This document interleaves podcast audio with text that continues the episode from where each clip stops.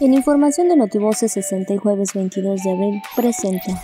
El gobernador Carlos Miguel Aiza González participó en la reunión virtual que la Comisión Ejecutiva de Salud de la Conferencia Nacional de Gobernadores llevó a cabo con la secretaria de Gobernación Olga Sánchez Cordero. La Secretaría de Salud fortalece atención a la salud mental en unidades médicas el jueves 29 de abril, sesión previa para elegir a la directiva del tercer periodo ordinario.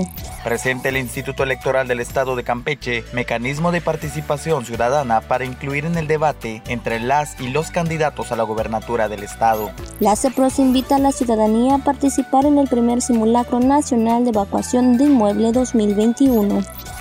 Motivos es 60.